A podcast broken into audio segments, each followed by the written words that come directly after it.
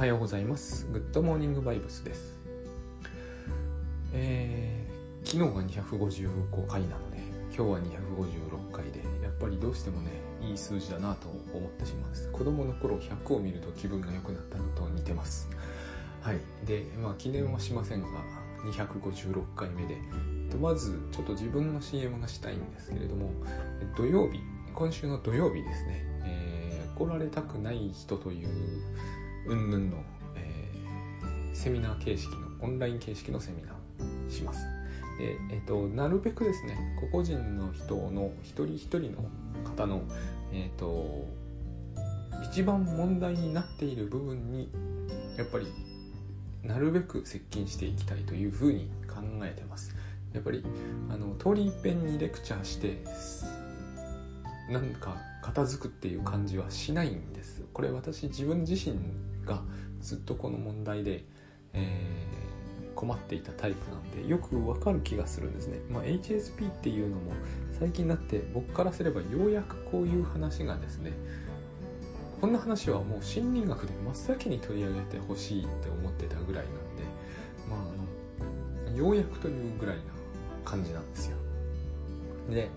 えー気を強く持つとかいう話、えーともっと強くなるとかああいうのはもう、え分かりきってるといえば分かりきってるではないですか。私なんかそんなこと幼稚園の時から言われてましたからね、えー、とつまりその何十年も繰り返しやってちょっとした効果がしか上がらないようなものっていうのは、えー、ともういいと思うんですよね。そのようなものは、えー、と他の人が言ってればいいではないかと。あのエスカレートすると何でもありになっていきますからね。僕も少年野球に入ってたんでよくわかるんですよ。金属バットであのケツとか叩きますからね。強くはならないですよね。あのなんかこうある種の暴力に慣れていくってことはあるんですけれどもあのそれによってじゃあ HSP 的なものが、え改善されるかっていうと改善されないですね。逆考えてみるとよくわかると思うんですよ。そんな状況ですらふざけることのできる子っていてそういう子はふざけなくはならないですよね。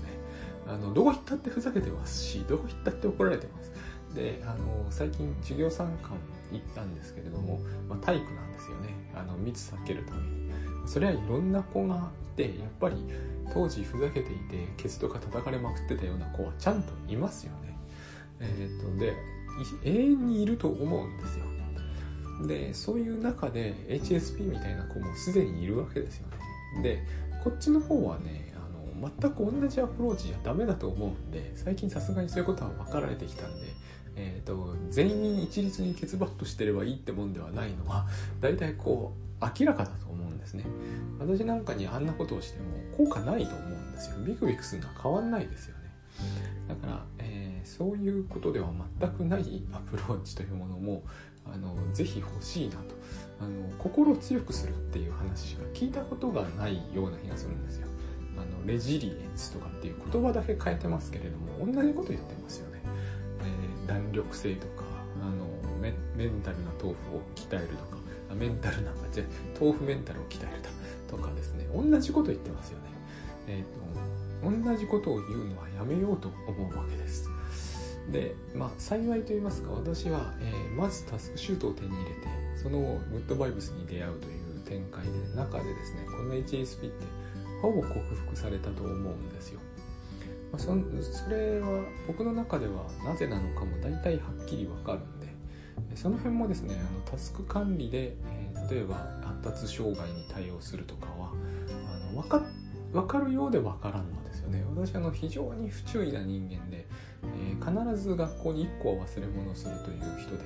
必ずそのことでは怒られてたんですねあの成績がよ良いと余計怒られるんですよ昔の学校では。あの忘れあの頭がいいと思って忘れ物していいと思ってるだろうとかっていう言いがかりをつけられるんですそういう問題じゃないんですよねあれはね。えー、というような話をですねまあしたいかなと思っていて。でそれはチェックリストとかタスク管理とかであのアプローチするにしてもですねなんかこう今言われてるようなこととは違うことを自分は結局同じような風に聞こえるかもしれないけど僕の頭の中では違ってるんでその辺のことをお伝えできればいいかなと思っております。でそれとはほぼほぼ関係のない話を今日もするんですが、えーうんと昨日ですね。昨日だな、えー、なぜ最近こう昨日なのか一昨日なのかが分からなくなっていくのかが不思議なんですが、えー、昨日、えー、喋りたいこと山々ですという、え、ポッドキャストを聞いていて、えーと、その山間さんという方がですねまあ私存じ上げてる方ではありますがうんある炎上の記事についてお話しされてたんですね。で僕その話は知らなかったんですよ。この辺が現代的というべきなのか分かんないんですけど、えー、やっぱり SNS というのは同じ景色は見てないんですね。私も SN、Twitter とか Facebook は見てない日はないんだけれど、そんな炎上のことは全く知らなかったんですよ。でそれは不思議なことなのかもしれないんだけれども、えー、とにかく私の目には入ってきてない入ってきたかもしれないけど全く気づいてなかったわけですね。で、えー、まあ、その炎上それ自体については、えー、私は記事をちらっとしか読みませんでしたし結局あのそれほど興味深いとは正直思わないあの事件だったんですけどそのポッドキャストで山間さんがおっしゃってたことは大変、えー、興味深くてですね。多分誰もそうは思わないかも分かりませんが私は大変こうイブ・ホワイト的な話と関係が深いと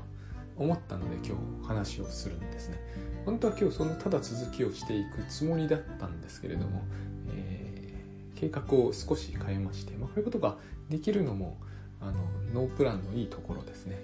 えーと、1から10まで山間さんのの話してたことについてのテーマでも同じことになるんですけれどもまあまあ、えー、そのポッドキャストで話されていたことというのは要するにあの炎上記事はよーく読めば確かに炎上する、えー、要因が潜んでいる感じもするけれども自分だって似たようなことをやりかねなくて怖い。っていう多分趣旨だと思うんです、まあ、聞いていただくと一層よくわかると思いますが聞いていただかなくても多分こういう趣旨で間違いはないと思うんですねうんとで、まあ、要するに山尾さんって方もいろんなところで、えー、ブログ書かれたりえそれこそポッドキャストで喋ったりされてますから要するについ言ってしまったことを、えー、言ってはいけないことだというふうにみんなが思って激しくバッシングされたら恐ろしいではないかという話なんですね。で、えー、つまりそれは炎上している記事を読んでも必ずしも、えー、めちゃくちゃ叩きたくなるというふうにならないかったのでここが僕は非常に大事なポイントだと思うんですけどならなかったということは、えーと、つまり自分は炎上する記事を書きうるということだという理屈だと思うんです。こうやって言ってみると実はその理屈って、えーと、若干意味付けとイリュージョンがすでに入ってますよね。本人はご本人はそう思われないかもしれませんけどあ明らかに入ってるんですよ。今のロジックは完璧ではないと僕は思うんですね。だけれどもこのようにこう論理的に僕の場合なぜこう論理的に追ったかというと同じようにはその記事を読んで全く感じなかったせいなんですけれども山本さんが感じられたような恐怖感を感じなかったからなんですけれども、えー、恐怖感を感じるとするとこういうロジックまあ山本さんがお話になってたところを聞けばこういうロジックだったわけですね。で、まあ、いろんなアプローチがあると思いますよ。えー、倉園慶三さんならきっと僕とは全然違う大変鮮やかなお話をされるというふうに思うんだけれども、えー、私がやっぱり昨日昨日からずっと僕はほらあのイブの3つの顔を読みながら喋ってるから頭がそっちに引っ張られておりまして、えーと、要するにですね怖いものに近づく自分というものをどうするかってことなんだと思うことでもあると思うんですよこれは。うん極論書かなきゃいい喋んなきゃいい何の情報発信もしなければ絶対にバッシングされたり炎上したりはしないんですよ。つまりこの問題は実は簡単な解決策はあるんですね。えー、いやいやそういうわけにはいかないでしょう。仕事だからっていう方もいらっしゃるかもしれませんが現段階ではこれはあの山間さんのからの、えー、発信されているのを信じればって意味ですが信じれば、えーと山間さんは現状の情報発信によってえーと、生計を営んでるわけではなさそうなので極端に言うとですねというかあのどうしてもということであれば私はこの方法はお勧めしないんですが、えー、情報発信をやめてしまえば、えー、バッシングされる可能性はゼロにできるんですよ。でこれはつまりどういうことかと言いますとそうなりかねないという問題をはらむよねっていうことなんです。あのイブの3つの顔の話は、えーと、今日は時間がなくなっちゃうから、えー、かいあの話の自体はしませんが要するにあれはイブ・ホワイトが離婚したいのに離婚できないということが、ね、大きな大きなネックになってイブ・ブラックが出現しちゃったというふうに捉えてもいいと思うんですね。まあ、あの非常に、えー、なんていうんですかねフラジャイルなちょっとこう断片がちな人格だった何をきっかけに、えーと、乖離してもおかしくないようなところはあったと思うんですけどやっぱりこう離婚と結婚流産離婚という流れは、えー、外せないと思うんです。でそのイブ・ホワイトが一番恐れていたことというのはもう明らかなんですよ。男にアプローチするという自分を恐れてた。そんなことを最もしそうにないじゃないですか。あのイブ・ホワイトという人はですねえっ、ー、と面白くなくても何でもいいから詩を読むとかそういうタイプですから、えーと、何がという理由は特にないが教会には絶対行かなきゃいけないとかそういうことですからね。でもそういうことというのはやっぱり作り上げられるものであって徹底的にブレーキをかけているからこそそう見う人になっていくわけですよね。男に絶対アプローチしてはいけないんだと。でも結婚してるんですけどね。で男には絶対アプローチしてはいけないということからしても男の人を見て魅力的に感じるとか魅力的に感じさせるという自分を最も恐れているわけですね。その最も恐れている部分が、えーと、要するに乖離してしまって飛び出してくるというのがイブ・ブラックということになるんだけど、えーと自分が気づかないうちに何かをしでかす自分というものを私たちは恐れているんですよ。物を書いてる人にはこの恐怖感って非常によくうんと何て言うのかなありきたりなものであって、えーと、気が付かないうちに自分がやらかしちゃったらどうしようということなんですね。えー、まさに昨日山さんが、えーと、あの方大変正直な方で私大変そこのところが素晴らしいと思ってるんですけど普通の人はやっぱりそういう言い方しないですよね。あれをですねどういうことをするかというと炎上してるのを見てあ怖い怖い気をつけようって思うんですよこれを気をつけようと思いましたっ喋る人って珍しいと僕は思うんですね。えーと、そこが大変面白いと思ってよく聞いているんですけれどもああるいは読んだりしてるんですがそのあのつい自分がやらかしてしまうということを恐れるということはですね、えー、それそれをしようと思ってる、えー、元のですねこの場合で言うと,、えーと、書くということ。表現するということそれ自体の、えーと、に対してですね強いネックになってしまうんです。まあこれ本当物を書いてる人とか他に表現してる人はみんな知ってることだと思います。要するに物は書きたいんだけれどもやらかしたくないって思うと物を書けなくなるんですよ。ここが僕はその結婚イブの結婚の似てると思うんですよ。えー、結婚はしていたいけれども男に近づきたくないとか思ってると結婚生活ってうまくいきそうにないじゃないですか。なので自明な気がするんですよね。私からすると。イブ・ホワイトはなぜ私は結婚生活がうまくいかないんだろうと思ってるんですけどなぜも何もないと思うんですよ。えっ、ー、といやそれはラルフ・ホワイトのことが嫌いだからだよっていうそのその一つで済むと思うんですね。だからえっ、ー、と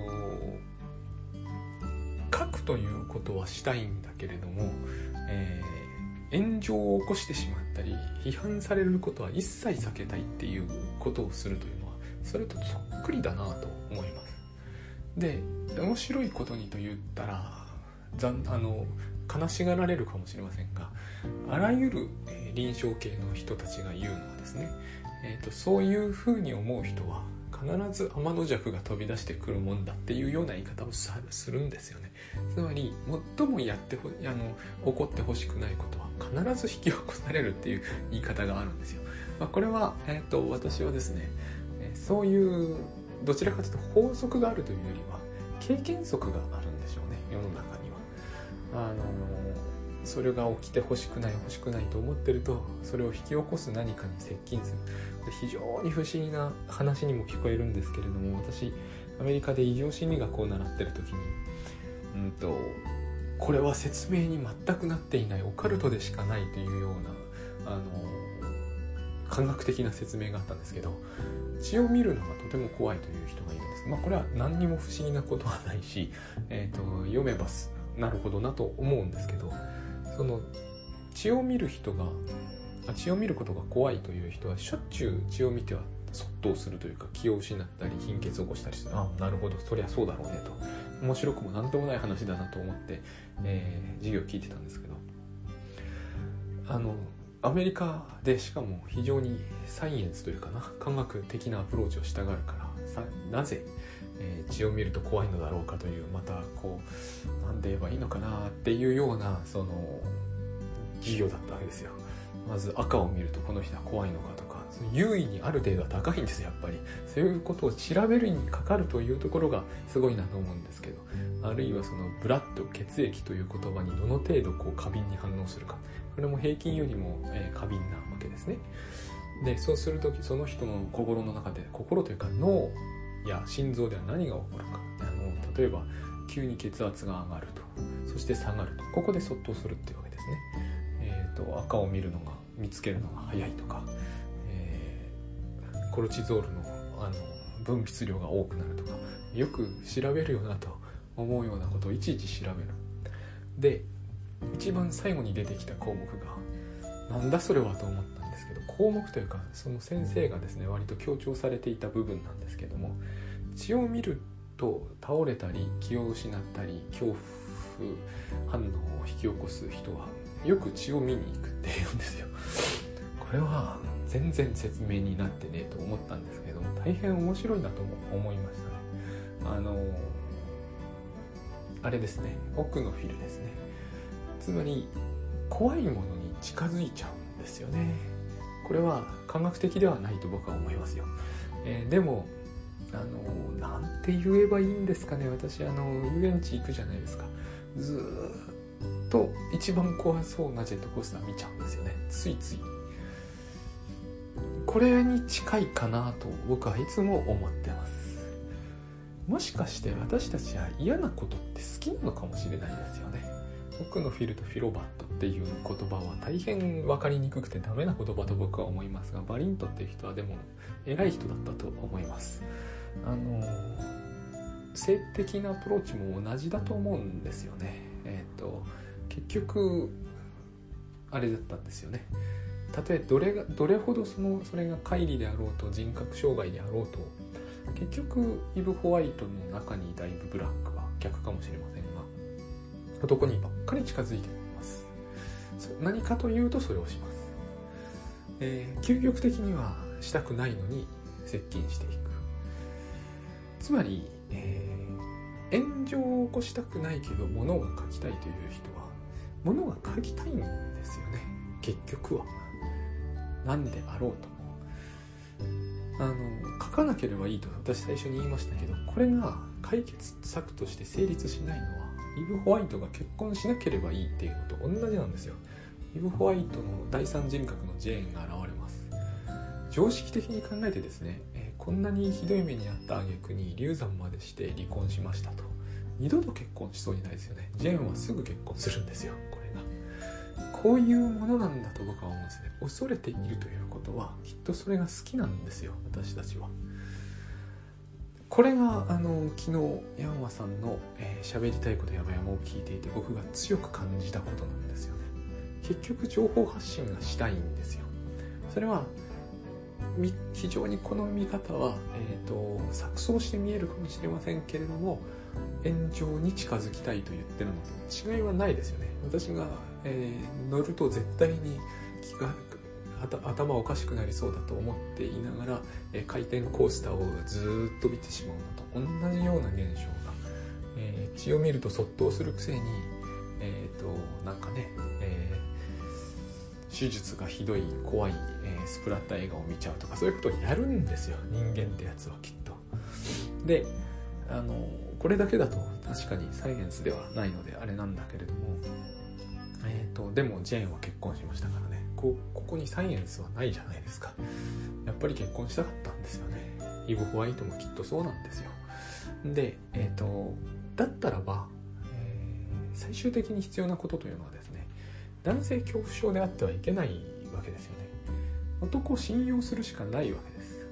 で、えー、信用するというか信頼するというのはあの最終的にはそのアプローチする相手を恐れていたらできるはずのないことなので一番だから問題になるべきところはですね、えーと、あの記事がですね、えー、昨日山さんがおっしゃってたあの記事が、えー、果たして炎上に値するほどひどいものなのかそう感じない方が正解なのかということではないと思うんですよ。この考え方をしている限り、えーと、私たちは正しさが手放せず従って怖さが取れない信頼もできないと思うんですよ、えー、言ってみればですねあのこの男と結婚するのは正解なのかとかあるいはこの男を信用する自分の目は正しいのかとかそういう視点ではダメだと思うんですよね。あのそういう視点は結局入ってはきますよね。入ってはきますけどここを最終的な判断基準に置いたらいけないと思うんですよ。ここしか判断基準がないと思ってる限り信用ってできないはずなんですよ。えっ、ー、と自分は絶対に炎上しない記事を書こうとかそういうアプローチっておかしいと思うんですね。えー、そのようなことは、えーと時代と文化的状況によって変わってくるに決まっておりますからだって多分昨日の記事が炎上したのはですね15年前なら同じように炎上したかどうか疑わしい限りだと思うんですね。それってどういうことかというとまあどういうこともないんですけれどもつまり、えー、今だから炎上する理由がはっきりあるということはですね客観的に炎上するのが正しいかどうかという議論は成り立たないということなんです。あくまでも結果として炎上したんですよ。きっと。私はそれを判断できる、えー、立場にいませんがそれを判断できる立場にいる人はいないと思うんですね。あの後からだったら何とでも言えますからね。炎上って炎上してみなければ決して炎上したことに誰も気づけないじゃないですか。あの全く同じことを書いたとしてもですねあのようにケイクスで賞を取ったりしなければ多分話題にもならなかった可能性は大いにありますよね。世の中に炎上商法というものがある以上、えー、気づかれなければ炎上しないというのは当然のことだと思うんですよ、えー、炎上商法というのは炎上するように気づかれるように持っていくわけじゃないですか。気づかれるってことが先にあるわけですよね。炎上する前に。当たり前ですけどね。でその後は炎上したから気づかれるわけですよね、えー、記事の内容に興味があるから気づかれるわけではないんですよ。そういうふうに考えていくとですね、炎上するかどうか炎上するような内容を書かないということは実は非常に難しいことだということになります。あの多分倉野さんであればここで、えーと対象に愛を持つって話を入れてくるはずだしそれが一番大事なことかもしれないと思いますが、えーと、同時に、えー、この点どの点についても同じことですけれども、自分が書くものがどう評価されるかを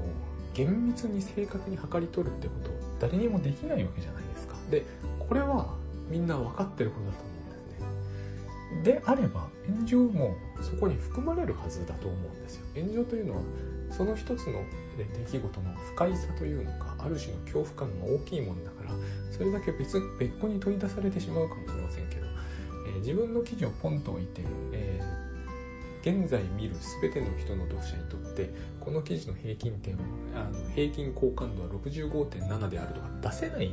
わけじゃないですか出せたとしてもあの直感的に自分の頭では出せないですよねということは、えー、炎上するかどうかも分からんということになるはずなんですよ厳密には。で、えー、そうするとまあだからこそ自分がこう衝動的に炎上記事を書いてしまうということの恐怖っていう風になるんでしょうけどこのアプローチでいけば、えー、最終的には必ず何も書けませんっていうことになるはずなんですよね。でそれがダメだということでしたらですねえ読者を信頼するしかないと思うんですよね。ここかなと思います。えっ、ー、と、イブさんは男を信頼するしかないと思うんですよ。最終的にはですね。そうでなかったら結婚しないってことになると思うんですね。同じことだと思うんですよ。読者を信頼するしかなくてそうでなかったら書かないってことになると思うんですよ。読者は信頼できないけれども物は書くっていうのって本当は変なんですよ。多分それは。男は信用できないけれども結婚はするっていうのと同じになっちゃうんですね。で信頼できないから怖いわけじゃないですか。信頼できないからあいつらいつバッシングモンスターになって自分を攻撃してくるか分かんないという話ですよね。信頼するというのは、えー、保険をかけるということとは僕は対極にあると思うのであの保険かけられないわけですよね。信頼するんだから。まあかける必要が全くないと言ってもいいと思うんですけどかける必要がすごくあるとあるいは少しでもあるということはあの物を書くのは諦める可能性が常につきまといますという意味になるんではないかなと思いますで、えー、これが多分モチベーションを失うと皆さん時々口にされることだと思うんですけど僕はこのモチベーションがなくなりましたという話をした時に、えー、読者を信頼しましょうという話では多分つながらないじゃないですか。ということはですね、えー、錯綜したんですよこの話。あの、自分の中でもどこかで見失われることが出てくるんですよね。それが、えーと、私たちをいつも悩ませる一つの原因になるんだと思うんです。一種の記憶喪失というのとは違うんですけれどもえー、論理的につなんかこう直感的につながりが失われているような気がするんですよだからなんとなくこう読者は信用できませんいつ炎上するかわからないので怖いです自分もいつ迂闊にも炎上するようなことを書くかもしれませんでも物は書きたいですっていう話を全部セットとして登場してみると,、えーと、これをこうミキサーして出してみると、えー、モチベーションが失われたっていう話になるんじゃないかと思うんですね。つまり、えー、イブは弱くなっていくんですよ。だんだん離婚した後にですね。ブラックもホワイトもそういうことが起こるんだと思うんです。私たちの心の中では。であのこういう話をすると面白いことに、えー、どうすれば信頼できるんですかっていう話になるんですけれどもえっ、ー、とこれは問いとして成立してるんだろうか、えー、やっぱりどうすれば男が信頼できるようになるんでしょうかっていう話ですかね。あのー、方法と関係ない話ですよね。これはもう。つまり、えー、今回の炎上騒動の時もそうだったんですけれどももそもそも、えーやらかしてしまうっていう風に捉えるということ自体がおかしいわけですよね。えー、やらかすとか、え、失敗みたいな感じ。よかった私じゃなくてみたいな。あの先生に怒られてる子供を見てよかった俺じゃなくてみたいなあそういうアプローチですよねそういうアプローチってすごく奇妙なアプローチだと思うんですよ。えーと、それじゃあいつ自分になるか分かったもんじゃないっていうことになってしまうので。で怒ることが正しいのだろうかっていう目線になるからそうなるんだと思うんですね。これやっぱり怒る怒られるのインパクトの大きさなんですよね。炎上も同じですよね、えー、怒られてるあるいは叩かれてるっていうそのインパクトの大きさが、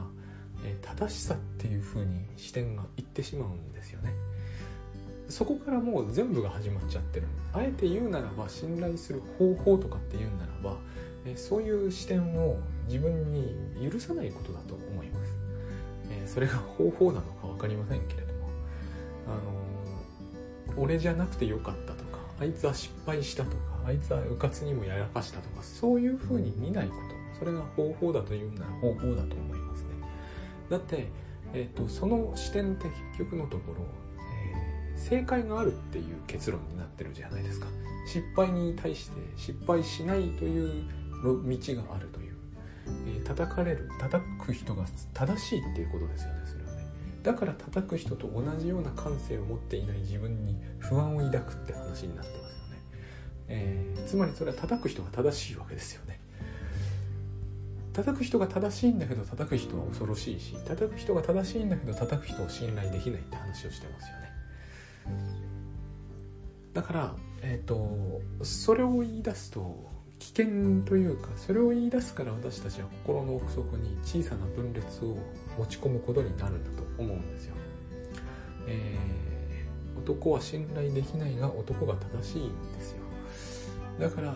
男にひどい目に遭わされるということをしでかしたくないわけですよね。これってものすごく変な感じがするじゃないですか。どこに男の正しさがあるんだって感じがします。私だったら、えそれ全く正しさではないですよね。えっ、ー、と炎上も同じことだと思うんですよ。この記事に対して叩くのが正しいのかそうでないのかという発想それ自体がナンセンスだとしか思えない、えー、叩いてるという段階ですでにそれが、え正しさという問題でアプローチすることがおかしいと思うんですよ、えー、自分がそれを恐れているわけです。もうちょっとグッドバイブス的に言うと叩いてる人も恐れてるんだけれども、えーと、その話まで広げれば当然この話は1時間に突入するので、えーと、この辺にしておきまして要するに方法というならばこの第一歩ですよね。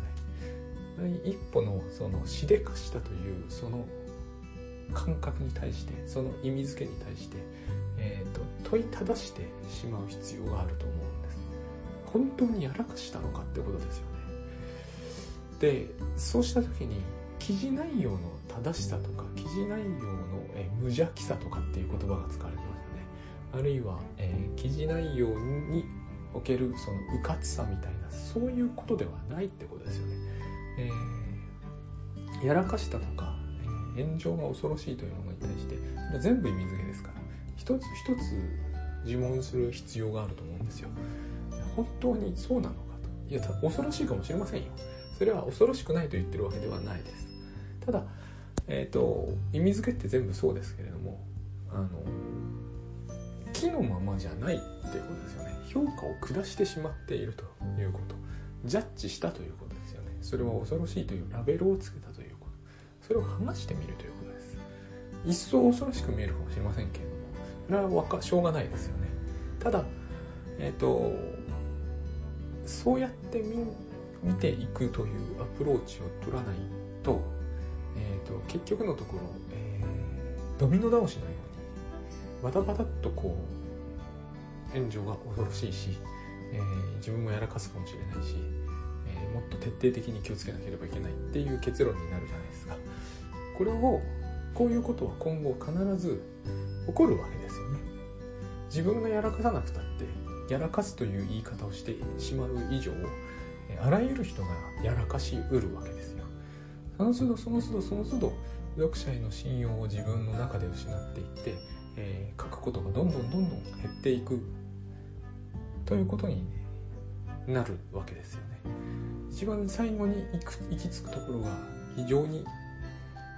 奇妙なというかいびつな形になるわけですよ昨日も少しお話ししましたがイブ・ブラックは、えー、夫と肉体関係を持ったもうこの言い方からしておかしいですよ。えっ、ー、と、そのことにイブ・ホワイトがものすごく絶望して離婚を決断すると。なんだそれって感じじゃないですか。えっ、ー、と、つまりそれは自分が自分の夫とセックスしたから離婚しますってことですよ。外面的にはそういうことにならざるを得ない。だから私はこれが作病とは思えないんですよ。作病というのはつまり嘘をついてると。このような嘘をついたところで誰も信じちゃくれないじゃないですかしかもこの嘘をつくメリットって何なのかさっぱりわかんないこれやっぱり乖離と考えないと,、えーと、理解のしようがない話ですよだけどこれ一番最後に行き着いたところなんですよ。夫を絶対に信用できない。その夫とずっと結婚していたいと。こういうことになるわけですよね。これは極端なもちろん例です。だけれども、えーと、全く同じ図式が当てはまっちゃう気がするんですよ。ずっとものは書いていきたい。炎上は一生起こしたくない、えー、炎上はやらかしている人たちがやってることだっていうこのアプローチをずっと推し進めるというのは、えーと、今のイブさんの理屈と全く同じところに最後は行き着くことになりますよね。で私はそれはえっ、ー、とかんと自分がそういうアプローチを推し進めていった先にじゃあやるのはどういうことかというとつまり自分は全く無意識のうちに全然自分でも気づかないところでものすごく差別的なことを、えー、イブ・ブラックのようにですよ。第2の佐々木翔吾が書いてしまいました。そのことは全く覚えていません。